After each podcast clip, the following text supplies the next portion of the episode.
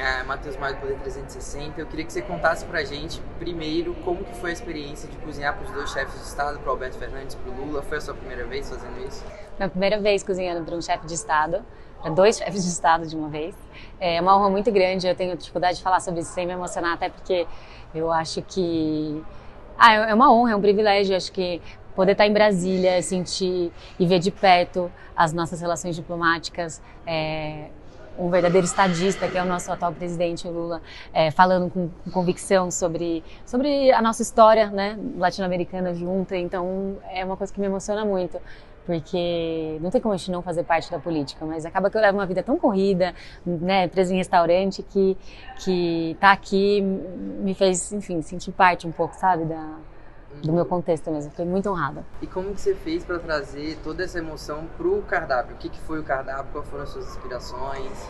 Uhum. Olha, eu quis fazer uma, um menu que fosse brasileiro, mas que tivesse uma referência, uma relação com, comigo, com a minha história.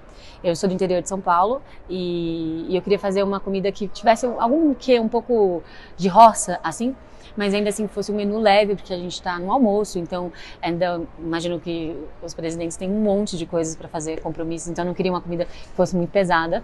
Então a gente começou servindo um coquetel com tartar de banana da terra, fizemos também um bolinho de bacalhau.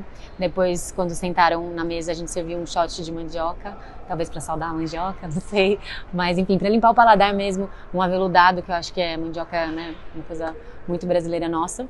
Depois fiz uma salada bem cítrica com chuchu, palmito, abobrinha e um camarão grelhado. E depois a gente fez é, risoto de milho, canjiquinha, xerém, angu. Aí tem vários nomes, né? É, acho que no sul também chamam de quirera.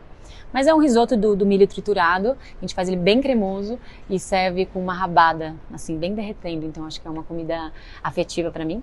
E aí de sobremesa eu fiz uma versão de Romeu e Julieta, que eu acho que também é muito clássico do interior de onde eu venho. Então a gente fez um bolo de goiabada com uma calda gelada de queijo branco e uma farofa crocante de castanha do Pará. É, você começou nessa carreira, vamos dizer assim, profissionalmente no Masterchef lá mais de 10 anos atrás. Isso. É, e lá tem, gente, é conhecido por ter um monte de provas, botar vocês na maior pressão possível e tal. Como que a gente, como que você compara é as pressões de lá com cozinhar para tanta gente assim hoje? Eram 150 pessoas? 150 pessoas, chegou até 159, acredito. É, e não são 150 pessoas que eu não conheço, são 150 pessoas das quais muitas eu já votei, conheço a carreira política, admiro, são, são pessoas muito importantes né, para o país. Assim. Então vem uma pressão e uma expectativa muito grande de agradar mesmo, porque meu serviço ele é sobre servir ao próximo, sobre oferecer uma experiência. E eu queria conquistar mesmo, eu queria que eles gostassem da minha comida. Então eu tava muito nervosa, mas muito mais nervosa do que até na final do Masterchef. Eu fiquei assim, uns dois dias não dormindo direito, uma expectativa muito grande. É, acho que esse é o momento, um dos momentos mais altos assim da minha, da minha carreira. Eu, eu sempre quis fazer é, jantares importantes como esse, mas eu nunca imaginei, talvez, estar aqui hoje, assim. Então, eu estou realmente muito, muito honrada, é, coração a mil. Eu estou até bem feliz que, que já terminamos de fazer o serviço, que agora eu posso comemorar, posso uh, respirar mais relaxada, porque a expectativa está muito alta.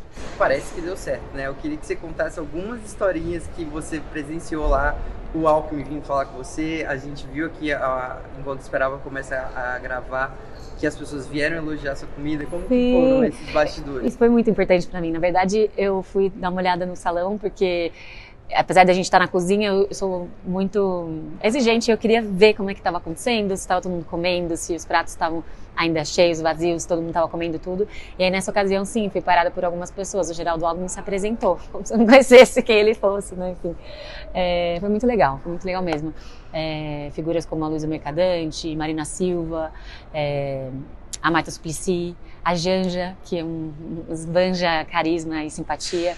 Ela fez questão de é, de conversar comigo mesmo e, e me, me, dizer, bom, seja bem-vinda aqui, que você passe um bom momento com a gente, é uma ocasião especial para a gente também, né? Acho que o presidente tem uma relação muito especial com é, o, o, Alberto Fernandes, então foi, foi, muito legal, assim, e uma cozinha enorme, com uma equipe muito solista, é, a equipe do Itamaraty, do cerimonial, do catering, são muito, muito eficazes, assim, é uma, uma dinâmica completamente diferente de restaurante, ainda que restaurante tenha uma pressão, tenha um nível de exigência, aqui é uma coisa especial, única para mim e fora do comum, assim, do ordinário. Então eu tô muito feliz, assim. Não tô, tô nem sabendo muito processar porque acabou de acontecer. Mas assim, eu tenho certeza que eu vou ficar falando disso por uns seis meses ainda. A gente tava, tava presenciando ali a sua emoção de fato. E você falou da Janja, eu vi que você deixou um presentinho pra Janja. Deixei. O que, você deixou pra ela? O que, você enviou? Eu enviei um par de brincos para ela, de uma joalheria de uma amiga minha, que eu gosto muito, que chama Mama Coca. E são, é um par de brincos de é, opalas. Opalas, né? Desculpa. É um par de brincos de opalas do Piauí. E e a joia é inspirada nas pirâmides do, do Egito.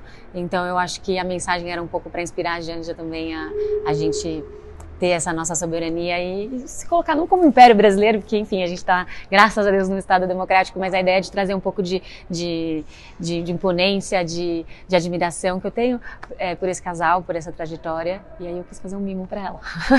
Pra gente terminar, Elisa, conta uma historinha de uma coisa inusitada que aconteceu hoje. Estava contando ali que quase deu ruim, e atrasou. Como Sim. foi isso? Na verdade, a gente serviu uma rabada, que é uma carne que a gente tem que cozinhar por várias e várias horas.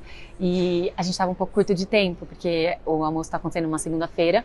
Então a gente chegou aqui no domingo e domingo, geralmente as coisas estão fechadas. Então a gente recebeu os insumos um pouco tarde, tivemos que cozinhar hoje.